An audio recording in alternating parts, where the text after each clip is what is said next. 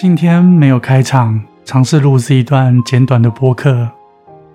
有人问，为什么两个没有结果的人，老天还要安排他们相遇？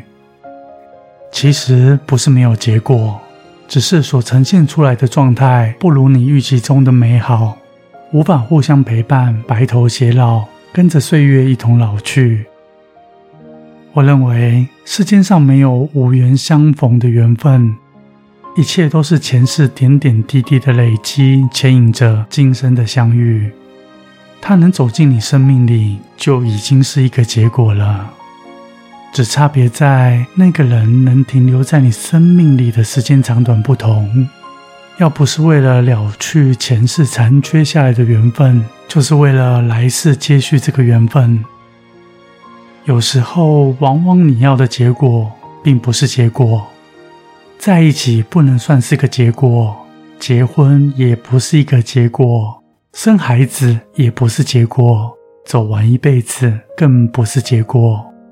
那只是两人做出了共同一样的决定，是彼此的决定造就了最后的结局。来了又走，确实让人心碎失落。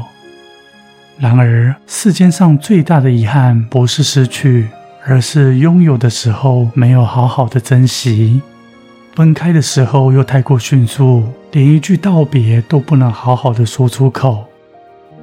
每个缘分能在一起的时候用心，到了离别的时候才能安心。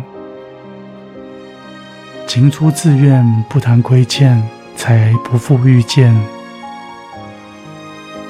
我是子言。